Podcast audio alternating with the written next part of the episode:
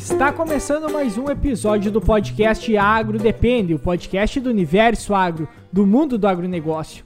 E hoje nós temos participação especial, que é o mundo do agro, para a gente falar um pouco mais sobre a parte de sementes, porque esse outro podcast que é um parceiro nosso praticamente, que a gente até gravou um episódio juntamente com eles já falando um pouco sobre algumas experiências nossas. Hoje estão aqui para falar de um assunto bem específico, um assunto bem técnico, que é para falar sobre semente. Então, além de ter dois podcasters, a gente também tem um doutor aí na mesa para falar que conhece muito também sobre a área de sementes. Meu nome é Eduardo Sebastiani.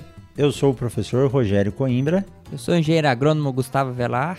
E eu sou o Cassiano Sartordec. Bom, vamos pedir então pro, pro pessoal aí do Mundo Agro se apresentar, para quem ainda não conhece, tanto o podcast em si, quanto também os hosts dele. Opa, muito obrigado. Uh, Eduardo, bondade sua, tá? Doutor é só no título. Meu negócio é, é ser da roça como todo mundo, tá bom? bom, eu sou o professor Rogério Coimbra. É, eu gosto muito de ser chamado de professor, tenho orgulho dessa, dessa profissão. Sou engenheiro agrônomo, formado pela Unesp em Botucatu, é, pela melhor turma, 34 né? Formei lá em 2002, concluí meu doutorado em 2006 e de 2006 até agora eu estou aqui na UFMT de Sinop, a Universidade Federal de Mato Grosso, no campus de Sinop.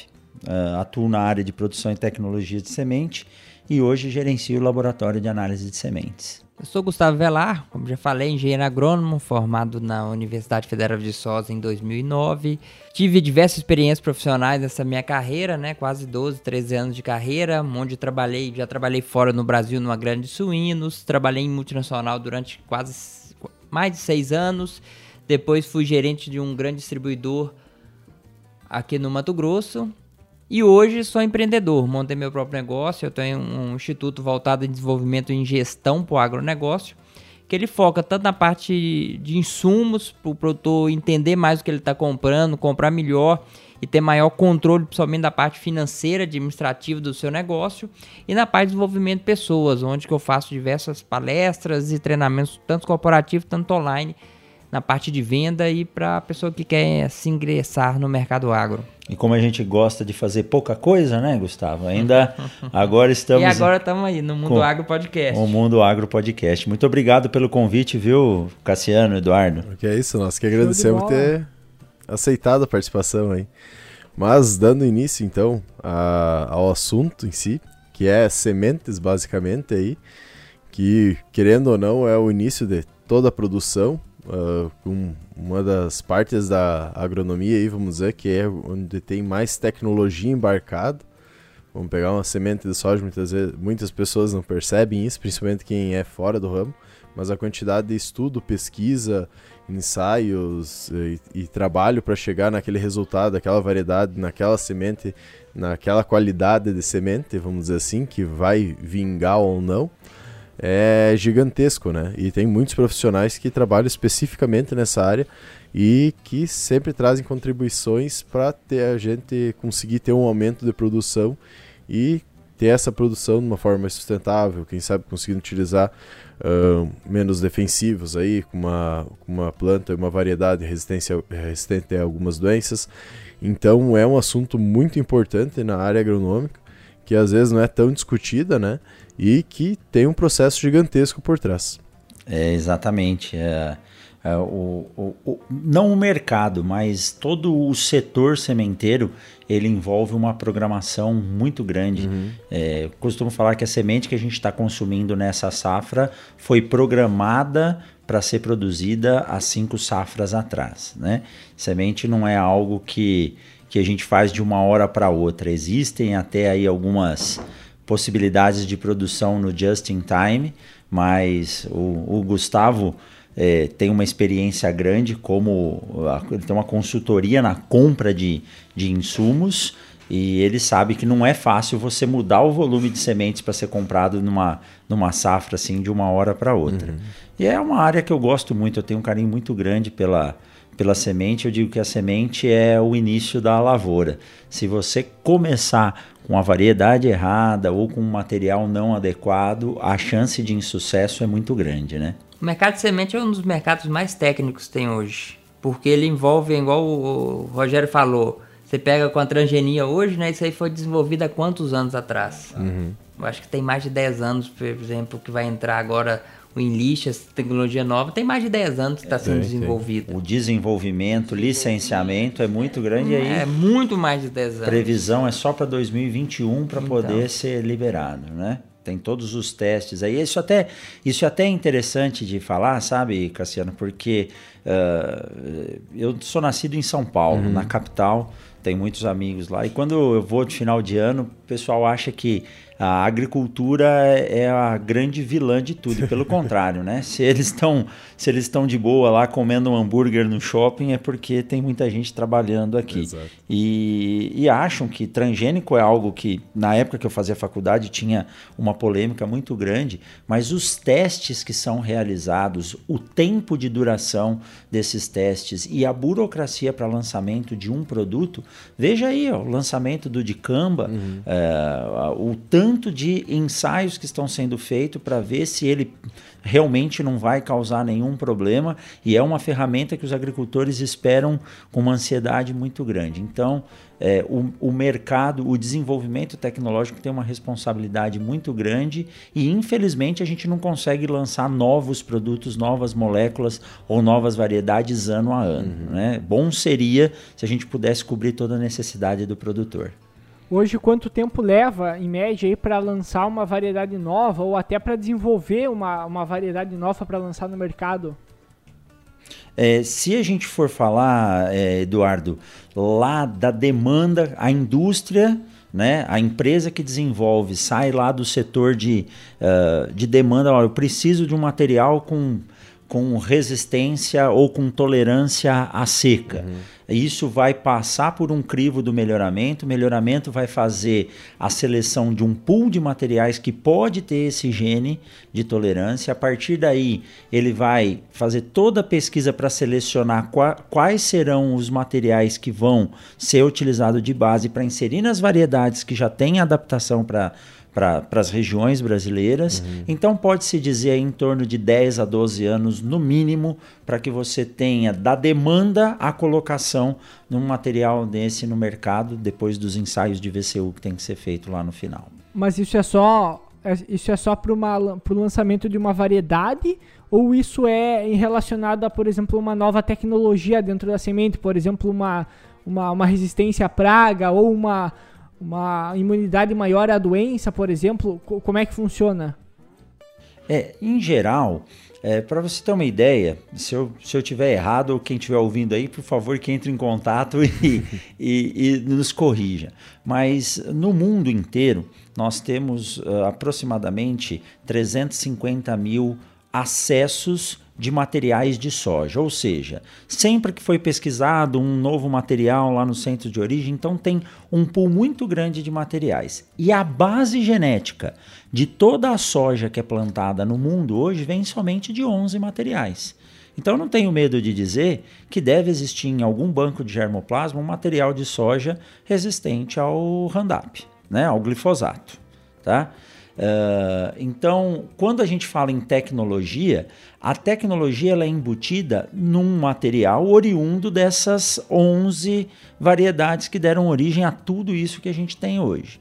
Então, lá no início, a Embrapa pegou as primeiras variedades que foram plantadas lá no, no, no, Paraná, Davis e assim por diante, e a partir delas foi feito melhoramento, surgiram novos materiais. Então, hoje, quando a gente fala de tecnologia, até quando a gente vai falar de formação de preço da semente, eu tenho o preço da genética, uhum. que é o material, a variedade propriamente dita, e eu tenho o preço da tecnologia que está embutida a ela, que é a resistência ao glifosato ou a resistência a um nematóide, ou a resistência à lagarta e assim por diante, né?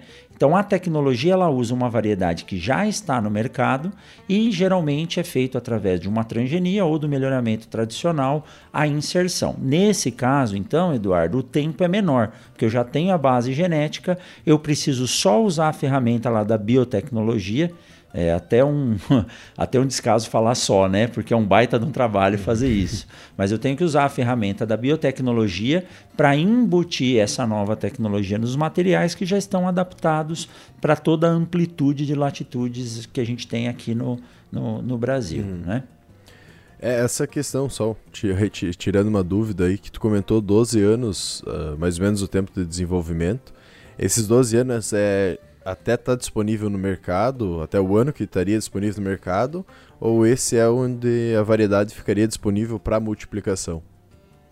Não, não, não. Até ela está disponível no, no mercado. mercado já, tá. uh, só que aí você pensa assim: quando a, o material está tá disponível, passou lá pela fase final, que são os ensaios de valor de cultivo e uso que tem que ser feito em cada uma das regiões que ela vai ser comercializada, Sim. que a gente chama de VCU. A partir daí, as empresas que vão multiplicar fazem uma demanda e eu tenho que sair de uma semente genética passar dessa genética para uma básica, da básica para uma registrada e da registrada para certificada ou fiscalizada. Uhum. Então são praticamente quatro tombos que eu tenho que fazer e dentro de cada uma dessas classes eu posso fazer também um aumento de volume. Então isso tudo vai depender uh, da área que você tem para plantar. Vamos falar de Mato Grosso. Estou aqui e tenho mais facilidade. Uhum. Então Mato Grosso hoje planta entre 9,5 e 10 milhões de hectares.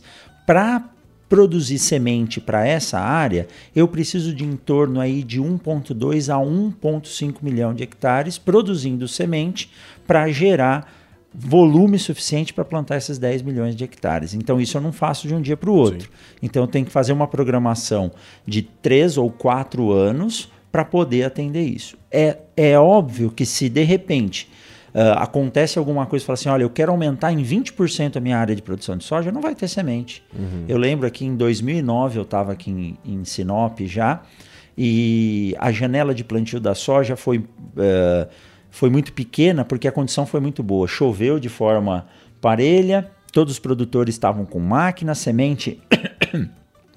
Perdão Todos os produtores estavam com máquina, semente no, no, no, no barracão uhum. e todo mundo plantou a soja em 15 dias. E aí o que aconteceu? Abriu janela para o milho. E o produtor queria mais semente de milho e não tinha semente para oferecer.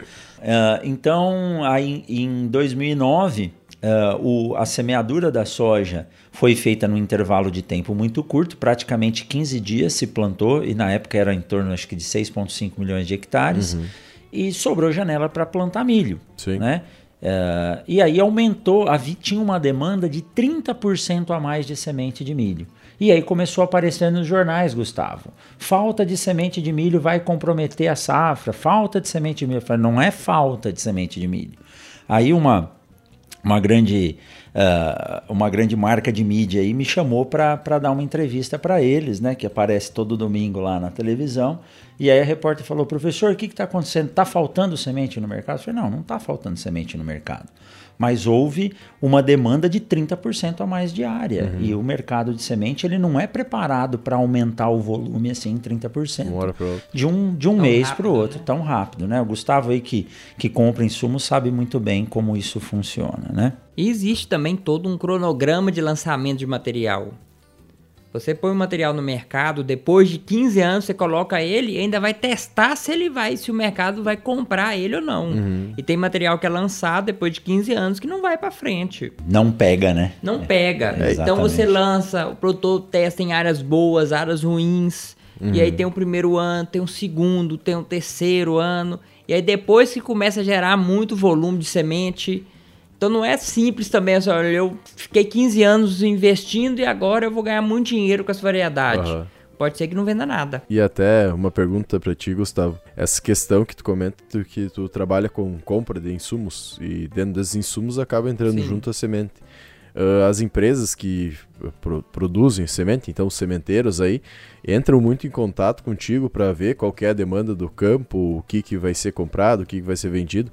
Claro que pensando a nível de Mato Grosso inteiro, a quantidade que tu atende até, é, é, ainda assim é significativa, né? O que tu vê disso? O que que acontece? É uma grande incógnita e eles fazem geralmente apostas. Uhum. Por que que aposta?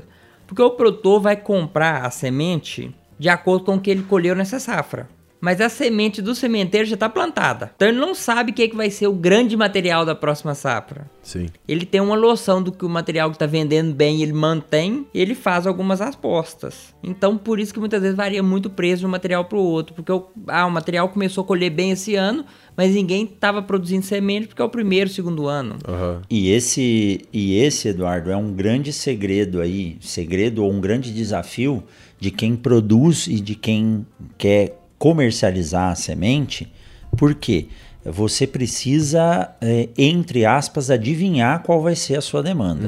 Então, existem algumas iniciativas do setor privado, através de softwares e aplicativos, em que os agrônomos se cadastram é, passam a registrar suas áreas e eles criam micro-regiões onde você gera um big data. Olha, nessa área foi plantado tal e tal variedade, em tal e tal volume, o desenvolvimento foi assim, assim, assado, para se tentar prever o mercado.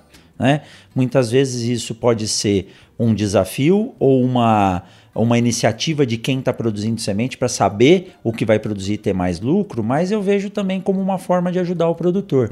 Existem materiais que em algumas regiões existem materiais que em algumas regiões do Brasil não são mais plantadas, mas tem outras regiões que ainda demandam.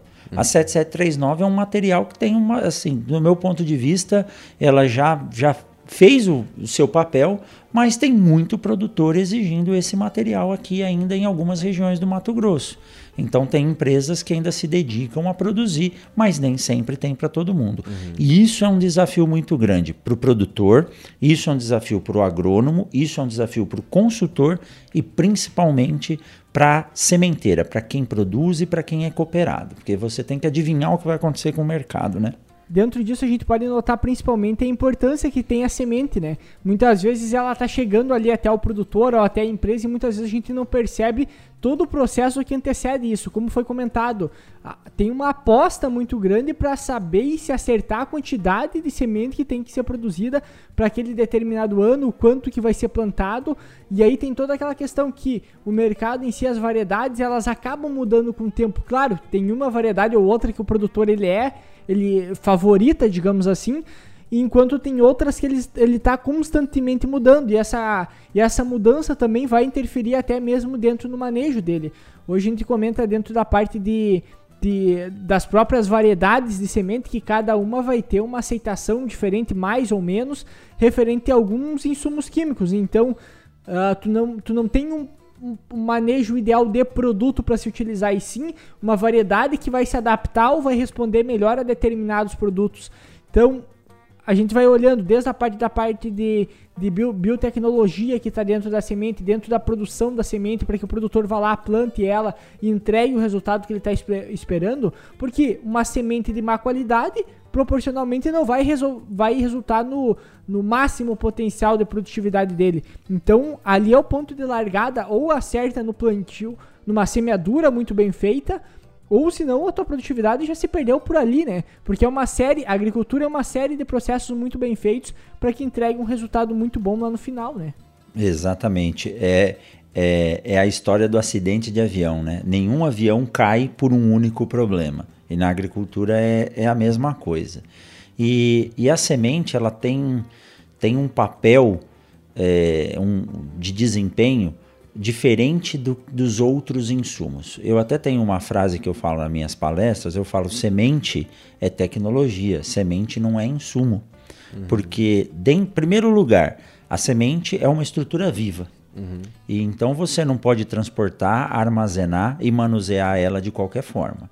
Segundo lugar, ela é a primeira etapa no início do processo produtivo. E quando a gente fala de semente, existem tantos fatores hoje para serem colocados na mesa. Em primeiro lugar, você compra a semente. A semente, geralmente, você não compra ela do lado da sua fazenda, né? Sim. É, quem é responsável e busca um produto de qualidade vai buscar uma empresa. As empresas que produzem sementes hoje geralmente estão em, em locais ou condições de elevada altitude. Por quê? Quando eu produzo soja, ou quando eu produzo algodão, ou produzo milho em altitudes mais elevadas, as noites são mais frias, a temperatura à noite é mais amena. Como o saldo de fotoassimilado que vai encher aquela semente, que vai se tornar reserva, ele se dá pelo balanço entre fotossíntese e respiração de dia e só respiração à noite. Quanto menos essa planta respirar à noite, mais saldo positivo de reserva ela vai ter. Se ela tiver mais saldo positivo de reserva, a chance dela ter um vigor maior é melhor. Uhum. Então, aqui no Mato Grosso, por exemplo, aqui em Sinop, eu Gustavo, nós estamos a 384 metros de altitude a Serra da Petrovina, uh, Tangará da Serra, estão já Tangará, que é, Tangará, Campo Novo do Parecis, a parte alta está em torno de 500 metros, uhum. a Serra da Petrovina está acima dos 700. Então é óbvio que lá eu vou ter materiais de melhor qualidade. Uhum. Então eu produzo a semente lá. Da Serra da Petrovina até Sinop dá quase 800 quilômetros. Então o caminhão vai fazer isso ou num dia ou num dia e meio. Sim. E o estado do Mato Grosso produz aí 60% do que ele consome de semente. O resto vem da Lagoa da Confusão, vem de Goiás, vem da Bahia. Então essa semente tem que passar dois, três dias em cima de um caminhão. Uhum. Então tem vários fatores. Aí essa semente vai vir já tratada ou não. Aí ela chega no produtor. Quanto tempo ela vai ficar armazenada até ser plantada? Hoje o produtor tem informação na palma da mão.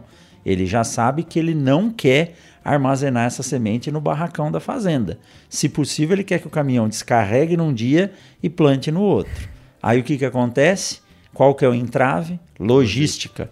Se todo mundo pedir para os bags de semente sair no mesmo dia da sementeira, vai dar nó na dinâmica da sementeira e na transportadora. Uhum. Aí chega na fazenda ainda tem que tratar. Então são tantos fatores que contribuem para ocorrer um erro que às vezes, às vezes a gente tem problemas. Uh, em 2015, um aluno meu do mestrado fez um ensaio e nós coletamos sementes por toda a região aqui do entorno de Sinop, em torno de 110 amostras. Nós chegamos a pegar na caixa da semeadora semente sendo plantada com 20% de germinação. Uhum.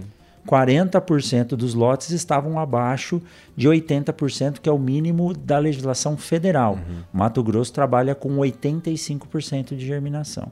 Então por aí vai. A gente fala, poxa, mas a produtividade é baixa. Começa lá nos problemas que, que são acarretados no, nessa sequência de, de dados é, que a semente traz. Aqui, né? aqui para nós, uma coisa que uh, a gente consegue ver muito que ah, diminuiu bastante, mas tem muito a questão do produtor com semente salva ainda, né? E daí a gente observa que não tem um, um, aumento de produtividade, tanto por, principalmente por causa do armazenamento, né? Já não foi uh, plantado e, e feito o manejo correto como deve ser, porque a gente pega a questão de praga, principalmente, vamos dizer, o percevejo aí, diminui pela metade ou menos, né? Se vê um percevejo na lavoura, os caras estão entrando com uma aplicação quando é semente, né? Porque a perda é muito grande, a possibilidade de diminuição de vigor aí e até descarte da semente é muito grande. Então, além disso que tu observa no sementeiro também, aqui, uh, pelo menos da, da nossa região, vamos dizer, a questão de levar muito a sério a parte do, do manejo com um sistema de plantio direto, ter uma quantidade alta de palha, a questão de não ter uh, doenças dentro do dentro do, da, da área onde é que está sendo plantado, né? E além de tudo a estrutura. Muitas vezes tu vê a questão de elevador emborrachado para diminuir atrito e tudo mais. Sim. E outra semente que a gente mesmo tendo sementeiras aqui na nossa região, alguma questão, principalmente de milho, a gente vê que o milho ainda tem muita questão que muitas vezes tenha a germinação correta, chegando a 80%, 90%, só que tu larga na, na lavoura e não tem o vigor, porque muitas vezes é uma semente que ficou em câmera fria, e daí ela foi reposta e misturada com outro lote.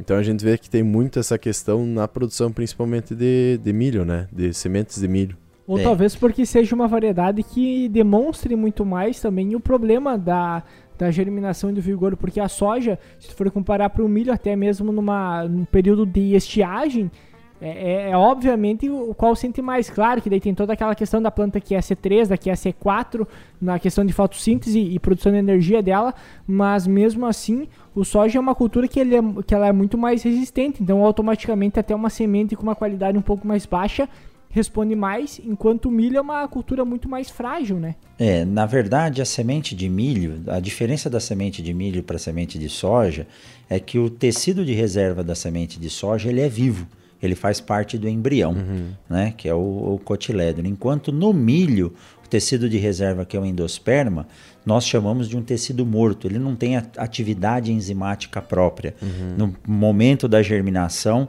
as enzimas têm que migrar do embrião, da zona do embrião, para digerir. Então, a semente de soja é uma semente mais sensível, viu, Eduardo, do que a, do que a de milho. É tanto que o período de armazenamento dela pode chegar no máximo a 12 meses pela legislação, enquanto o milho aí tem materiais que podem ter de 3 até, dependendo do material, pode chegar até a 5 anos, se eu não me engano. Então, muitas vezes o produtor me liga e para o professor, estou recebendo uma semente que foi produzida há duas ou três safras atrás. Eu falo, aí eu falo, tem boletim? Pega o boletim e veja o padrão de germinação e de pureza desse material, que é o que vem na legislação. Uhum. Deu a germinação mínima exigida por lei? Deu. Então você pode plantar. É óbvio que pode ocorrer perda de vigor. Só que o vigor hoje ainda não é um fator embutido na legislação. Grande parte das sementeiras nos procuram hoje e trabalham com controle de qualidade. Aí entra lá o programa de controle de qualidade que eu que eu tenho que embute dentro da sementeira, mas não por legislação, a avaliação do vigor. E o vigor a gente sabe que ele é importante na lavoura pelo seguinte: uh, não é porque se a semente vai nascer ou não. A semente vai nascer é a germinação, uhum. mas germinar não quer dizer que vai dar uma planta, uma planta produtiva. E o vigor ele é importante porque dentro de uma lavoura a competição maior que existe dentro de uma lavoura, a competição maior que existe é entre as plantas da própria espécie. Sim. Eu brinco que a maior, a, a planta daninha mais perigosa para a soja é a própria soja. Se eu tiver duas sementes com bastante vigor e no meio uma com pouco vigor, essa que vai ficar, é, quando a gente fala, é uma semente dominada, ela não vai produzir. Sim. Ela vai consumir água, vai consumir oxigênio, vai consumir adubo e não vai produzir. Então o vigor ele ajuda a todo mundo crescer junto e a todo mundo se desenvolver junto. É que nem o exército marchando, todo mundo no mesmo ritmo. Até tu comentou antes, ah, às vezes a gente tem a percepção que a semente de soja ela vai ser muito mais resistente em função que a, em função da cultura, né? Pelo fato que o milho a, no desenvolvimento dele, não na semente em si, ele é muito mais resistente. A gente linka às vezes isso a, a semente, mas realmente é uma, é uma coisa que eu que eu não, não, não sabia também que a semente de soja é uma semente muito mais sensível do que a de milho. Então é uma coisa que a gente tem que cuidar cada vez mais. E hoje já está vindo empresas pensando em consideração essa parte da semente que já estão trabalhando com sementes contadas, né? A princípio, ah, daqui um se eu não me engano, até para essa próxima safra de soja, talvez já, já tem empresas, como tem cooperativas que já trabalham nessa forma, né? Ter a quantidade de sementes de soja já contadas e não ser mais necessariamente por quilo. Sim. Isso aí mudou muito com a vinda das tecnologias intactas, coisas assim, que elas são é, precificadas de acordo com o número de hectares que elas fazem. Então isso fez com que o mercado mudasse para o número de sementes. O Mato Grosso tem três anos que está adotando em mais uns dois anos eu acho que ninguém vende mais semente no quilo. Uhum. Vai vender todo mundo com semente contada, porque facilita alguns processos, facilita plantabilidade, facilita planejamento de safra. É, isso, é uma, isso é uma realidade, o Gustavo acompanha isso na ponta da, da cadeia produtiva aí. É, não, não tem mais volta, viu, Eduardo? Daqui para frente, o milho se vendia é, por unidades por, por saco ou por bag. Uh, aqui no Mato Grosso hoje são bags de soja com em média 5,5 milhões de sementes e isso é uma vantagem para o produtor porque ele não precisa se preocupar no volume que ele vai comprar, ele compra pela área. E a empresa que vai fornecer isso para o produtor, ela também tem a, uma melhor forma de distribuição porque através do controle de qualidade interno ele já sabe o que mandar e como mandar para o produtor. Uh, esse ano aqui, como houve esse atraso na chuva, foi feita uma análise aí atrasou duas a três semanas.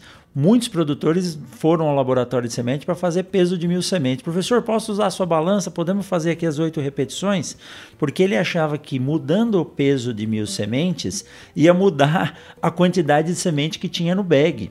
E na verdade, o peso de mil sementes foi feito quando essa semente já estava, entre aspas, colocada no bag. Então o peso mudava porque mudava a umidade relativa uhum. e na maioria das vezes muda para mais. Essa semente sai do armazém, quando ela vem para o campo, na época da chuva, ela acaba ganhando mais, mais umidade, né? Então, o, a venda de sementes por número, por área, isso é uma realidade. Todos os produtores podem esperar que vão comprar por unidade, sim. O mercado de soja em si está mudando muito em nível de tecnologia. Isso obrigou o sementeiro a ir para outro nível de profissionalismo. Você vê uma pressão no produtor em aumentar sua produtividade para pagar os custos fixos dele. E aí ele aumentou o investimento em adubação, na parte química, em maquinários, beleza? Uhum. E aí também obriga ele ter uma semente de alta qualidade. Não adianta ele mexer no solo, ele aumentar o investimento na parte de químico, ele fazer as correções se ele tem um vigor baixo. Então o mercado de semente de soja ele está se profissionalizando de uma forma muito rápida. Os pequenos produtores que não têm qualidade estão saindo do mercado porque ninguém quer mais é, semente de baixo vigor, né? As principais empresas que estão mais à frente estão vendendo semente por vigor hoje. Uhum. Eles atendem germinação porque é uma, uma legislação. Mas eles colocam no contrato que ele tem um vigor acima de 90, 95, de acordo com o que você paga pela semente. E é uma tendência, qualidade alta para você atingir altas produtividades. É usado como uma ferramenta de agregar valor, né? Tu mostra o vigor, por mais que não seja exigido, mas tu consegue cobrar um valor mais, mais alto por isso. Uma coisa só que eu queria comentar que o Rogério comentou antes era da parte, por exemplo, assim, ó, que o produtor muitas vezes ele linka o tamanho da semente com a, a qualidade, muitas vezes, de germinação e vigor. Tu, tu, tem como comentar um pouco a respeito disso? O quanto isso influencia ou não influencia nada na parte do desenvolvimento da planta ou na produtividade final?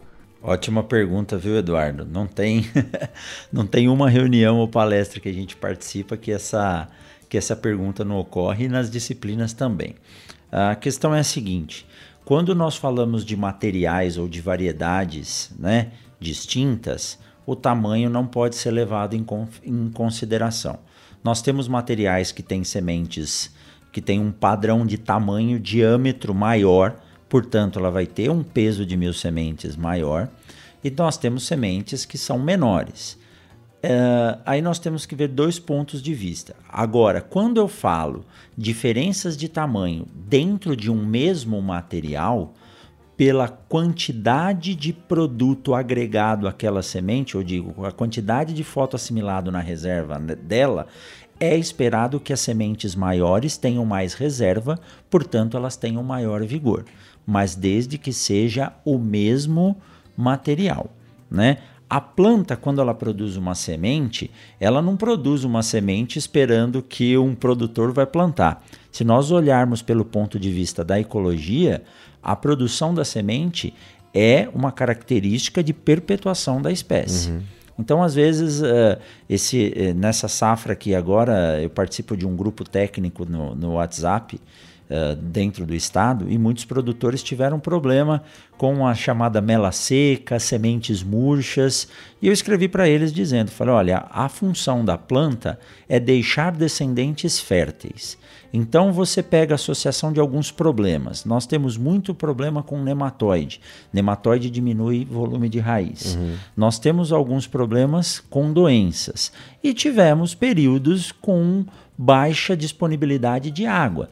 Então, quando a planta se sente ameaçada, o que, que ela faz? Ela fisiologicamente altera a relação fonte-dreno, se ela altera a relação fonte-dreno, ou seja, se eu tenho muito dreno e pouca área fazendo fotossíntese, eu vou dar prioridade a fazer poucos indivíduos mais bem formados, porque eu quero que aquele cara possa seguir o processo evolutivo, cair no solo e dar origem a uma planta que vai perpetuar a minha espécie. Então, por isso, às vezes a gente vê numa planta de soja algumas vagens com sementes murchas, enrugadas, né? Não enrugada por chuva, mas enrugada por, pouco fotoassimilado dentro dela, uhum. e outras sementes muito bem feitas, porque a planta está pensando, eu prefiro fazer cinco vagens bem feitas e o resto eu aborto e jogo fora, do que fazer um monte de semente com pouca qualidade. Então, nesse caso, às vezes você pega, nesse caso específico de estresse, você pode pegar uma semente pequena comparada com outra semente de uma área onde não houve estresse, de um mesmo material, e essa semente pequena vai ter um vigor muito maior do que as sementes produzidas naquela área que não teve estresse. Por quê? Porque a planta é, destinou todo o fotoassimilado e de melhor qualidade para aquela semente. Mas vamos falar em termos comerciais. Em termo comercial, uh, para mesma variedade, para o mesmo material, para a mesma cultivar, seja para milho ou para soja, se eu tiver diferença de tamanho, pode haver sim uma variação de vigor. Agora, para materiais distintos, não, tá? E o produtor, uh, quando ele compra semente por peso, geralmente ele gosta da semente menor, né?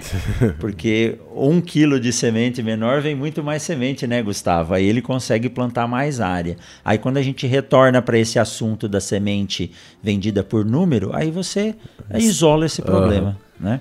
E imagina, não, não, não seria uma ligação, por exemplo, também do produtor que compra uma, uma semente menor, a tendência não é que o grão no final seja de um tamanho menor, Porém, o grão a gente precisa que ele seja de um tamanho cada vez maior, com um peso de mil sementes maior, porque isso é uma forma de eu aumentar a produtividade, aumentar, digamos, o peso, digamos, das sementes a cada metro quadrado ou por hectare, né? E isso vai agregar não, uma não, produtividade é... maior. Não, não, não tem uma. A, a, relação é a relação genética. Aquela planta ela tem a capacidade de produzir sementes com uma determinada densidade e peso. Uh, isso está na genética. Uhum. O ambiente vai dar a possibilidade dessa semente gerar uma planta que vai produzir grãos com o máximo potencial ou não. Então, tá? isso é uma característica genética. Não quer dizer porque eu comprei uma semente pequena que ela vai me dar um grão grande. Isso é uma característica genética que ligada ao fator ambiente, que a gente tem lá o fenótipo, uhum. né, vai permitir expressar todo esse fenótipo ou não. Ligado com o vigor, isso aí não tem nada. É, é uma dúvida que eu tinha quando a gente avaliava bastante semente, a gente via que o vigor das sementes maiores era melhor na mesma variedade, não mudando de variedade. Ah. Isso é natural acontecer mesmo ou é uma coincidência? Sim, porque se é o mesmo material uh, e ela é maior, quer dizer que aquele envelope conseguiu receber mais mais foto assimilado. Então vamos por, pegar um exemplo prático. Eu tenho duas sementes do mesmo material com tamanhos distintos, uhum. tá? A maior tem peso e densidade maior e a menor tem peso e densidade menor. Semeio ela, dá uma chuva, essa semente incha, passa lá da fase 1 para a fase 2 de embebição, antes de germinar e aí para de chover. Ela não emitiu raiz, uhum. tá? Não emitiu raiz, para mim ela não germinou uhum. ainda. Parou de chover. Aí você chega lá no campo, olha aquela semente de soja que era redonda, ela está parecendo um feijão, e aí vem a dúvida: replanto ou deixo? Nesta situação, a semente maior ela consegue passar por esse estresse de falta de água e ainda ter vigor para ter um arranque bom quando a água retornar. Uhum. A semente que tem menor peso ou menor densidade, ela vai ter um desempenho em termos de velocidade de emergência menor do que essa outra semente que tem maior tamanho e maior peso. Então ela resiste mais a condições adversas, sementes de maiores tamanhos, em geral, tá? Se a gente partir para o ponto de vista botânico lá, Aí pode ver é, que é você pega algumas variedades que tem peso baixo de semente, a gente vê o contrário. Muitas vezes aquela semente padronizada 5.0 germina 100%. 100%. Comparada com uma Comparado 6. com outros materiais, mas é. É, aí vai muita variedade, né? Aí, Cada caso é um caso. Aí é genética. A gente só pode comparar tamanho dentro do mesmo, do mesmo material, tá? Uhum. O que você ia perguntar, eh, Cassiano? Eu ia perguntar bem essa questão que o, que o Gustavo acabou perguntando, que é principalmente a questão se a, a o, ta, o tamanho do grão dentro de uma mesma variedade ele, ele varia, uh, variava a questão principalmente de de arranque inicial, da questão de vigor da planta, né? Porque muitas vezes tu, que nem foi comentado anteriormente, o produtor quando compra de quilo, vamos dizer assim, a semente, ele tenta pegar a menor. Então poderia se é aquela variedade, ah, no caso, tem uma característica ter um grão um pouco maior e passou na peneira e foi vendido esse menor, o ideal seria ele buscar essa semente um pouco de tamanho maior, porque ela tem a possibilidade de ter um, um vigor um pouco maior. Né? É, mas é, para acalmar todo mundo assim, o ideal é o quê? O ideal é que quando você adquire essa semente, que você possa solicitar um conjunto de testes de vigor. Um teste de vigor só não resolve, não adianta fazer só tetrazóleo, uhum. ou fazer só condutividade elétrica, ou fazer só envelhecimento acelerado. Então você tem que pedir para a empresa ou encaminhar a semente que você recebeu para um laboratório credenciado para que ele faça esse teste. E aí existem algumas situações. Vou dar um exemplo prático que é, é importante.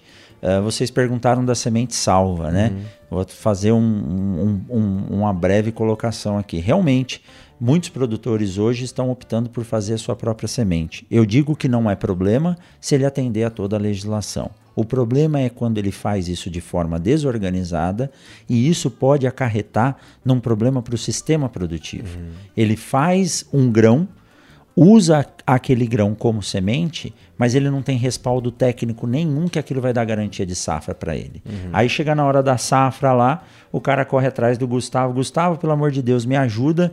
Eu preciso de semente porque a semente que eu produzi não está uh, não tá germinando. Aí ele vai comprar semente em cima da hora, ele vai poder escolher, ele não vai poder escolher o material, ele vai ter que comprar o que tem e num preço caro. Então, a indústria ela até gosta que o produtor faça a sua própria semente, porque ela pode atender, ela pode atender os clientes que realmente querem comprar semente de forma adequada, porque hoje o mercado, ele é muito aquecido. Eu Sim. tenho muita área para pouco fornecedor de semente. Então, é.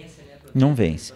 Então, se o produtor quer fazer a sua semente, procura a universidade, né? Uhum. Procura a gente, procura um pesquisador, procura um agrônomo, peça para que tenham orientação e vem vindo novidades aí, né? Um colega aí do, do Paraná mesmo vem com uma tecnologia que vai ajudar o produtor a fazer a sua própria semente uhum. de forma organizada, legalizada e que ele tenha uma segurança para produzir. Eu vejo que é aí, principalmente em vocês, Mato Grosso, que é um, um local mais quente, vamos dizer que tem períodos quentes o ano inteiro, tu tem muito problema que tu não vai ter a estrutura para fazer semente, né? Tu vai ter um barracão só, alguma coisa que muitas vezes é um alumizinco aí que esquenta para dar aqui um pau. Uh, não vai ter, mesmo tu fazendo todo o manejo, tudo correto na lavoura, quando tu entra na parte de armazena, uh, armazenagem, principalmente de semente de soja, uh, tu tem muito essa questão de uma, uma taxa respiratória muito alta da semente e tu acaba Sim. perdendo o vigor dela e acontecendo que uhum. nem tu comentou. Quando chegar no campo tem que comprar de um outro cara de novo, né? É. Exatamente. Aqui o armazenamento ele tem que ser climatizado, não basta nem ser somente refrigerado. Uhum. Você precisa controlar a umidade e temperatura. Mas retomando o raciocínio daquele exemplo, exemplo prático que eu tinha dito, uh, um aluno meu da especialização, ele me procurou no início da safra e falou, professor, uh, um cliente meu registrou os campos, fez a própria semente de duas formas, uma no início da safra, outra plantou no final da safra, e eu estou com a seguinte situação. Eu tenho uma semente, as duas têm o mesmo padrão de germinação, só que uma tem um vigor mais baixo do que a outra. Ele falou, então é melhor eu plantar agora a que tem o vigor mais baixo, isso bem no início das, da, das chuvas. Uhum. É melhor eu plantar agora que tem o vigor mais baixo, porque se eu deixar ela armazenada, ela vai perder qualidade. É óbvio, a gente diz, quando eu faço o teste de envelhecimento acelerado, eu tento prever qual a capacidade de armazenamento daquela semente, então é preferível vender a que tem um vigor mais baixo primeiro, porque ela vai ser semeada e ela está dentro do padrão. Uhum. Mas nesse caso de campo, quando esse aluno me procurou, ele perguntou: e aí, eu planto agora essa que está com vigor mais baixo? Aí eu respondi para ele: eu falei, não.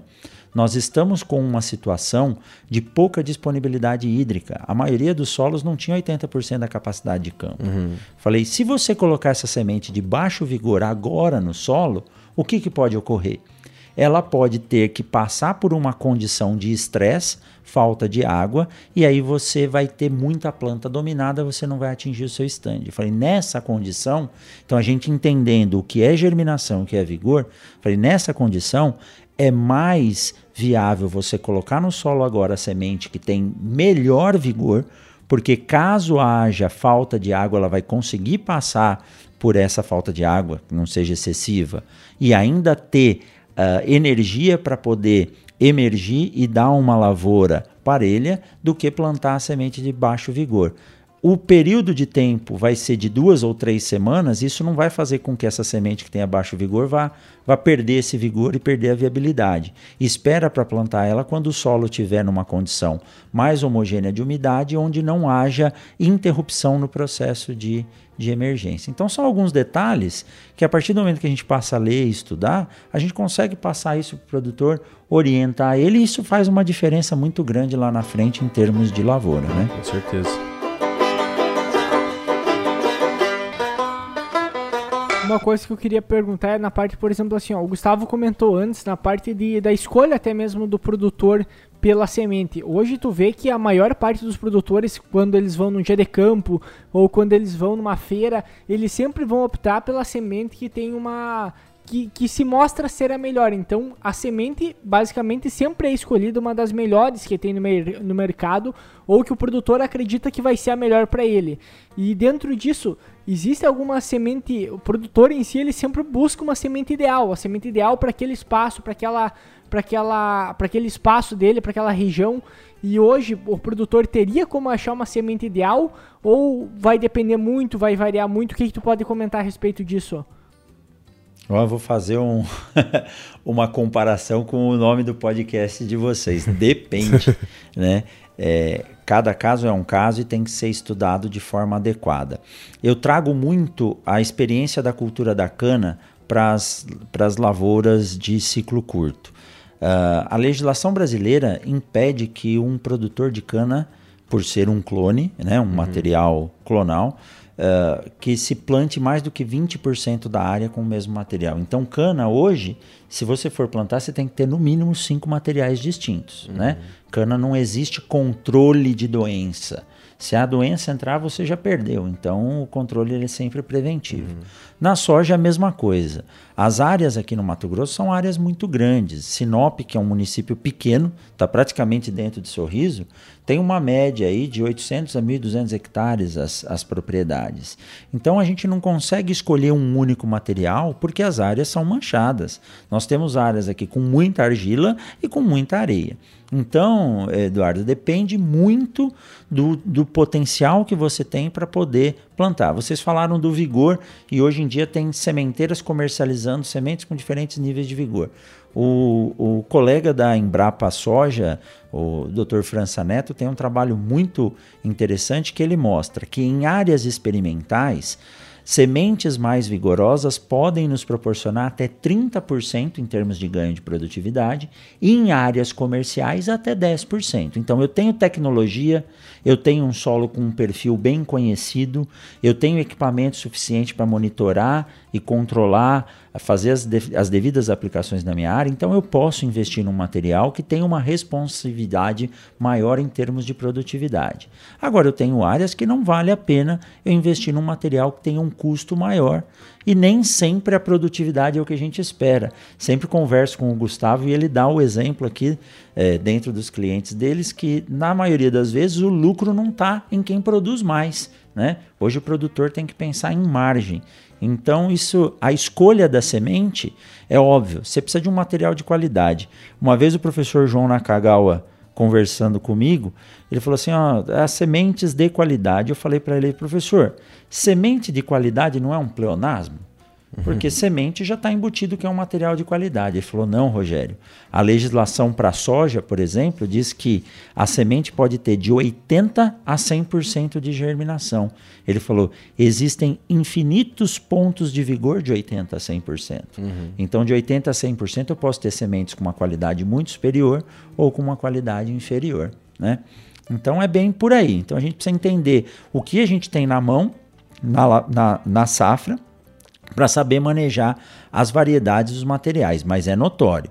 Eu preciso de uma semente que ela tenha capacidade de germinar, esteja viva, ela tenha capacidade de germinar e tenha um bom desempenho a campo. Né? Existe uma frase que diz: uma lavoura tem potencial de produzir e ter sucesso se essa semente tiver capacidade de germinar, essa semente germinada tem a capacidade de dar origem a uma plântula normal e essa plântula normal vai dar origem a uma planta produtiva. Então são esses três fatores que têm que ser cumpridos para que eu tenha sucesso na lavoura. E aí tem outro fator que é cada propriedade ela é única. Envolve solo, envolve microclima, envolve o manejo do produtor, envolve histórico. Então você tem vizinho de fazenda que separa um, uma estrada ali e para ele ele gosta muito de um material e colhe bem e o outro não gosta e planta outro material completamente diferente e também colhe bem. Então é igual o Rogério falou, depende. Não tem um material, isso aqui serve para tudo? Dá para ter uma base? Dá. Mas você tem que colocar na sua área, testar, começar com áreas pequenas, né? É, geralmente a gente faz os melhores testes, faz 100, 200 hectares para conhecer o material, sentir o material, depois vai aumentando e sempre você tem que ter variedades novas, porque uma doença pode acabar com o material do ano para o outro, como já aconteceu no Mato Grosso há mais ou menos 5 anos atrás. Tinha um material que dominava o mercado e de um ano para o outro deu uma doença para ele ele perdeu a produção toda. Uhum. É, é fazer dentro de casa, dentro da porteira, vamos dizer assim, o próprio teste, não simplesmente o que o vizinho faça, né? Que ali o manejo sempre vai ser diferente, o cuidado sempre vai ser diferente e, claro, o resultado vai ser diferente. É, como dizia o Dirceu Gassen, você tem que fazer inicialmente o basicão bem feito. Uhum. Depois que você fizer o basicão bem feito, aí você pode dar umas, umas escapadas da curva para tentar conseguir algo a mais, né? Mas é isso aí.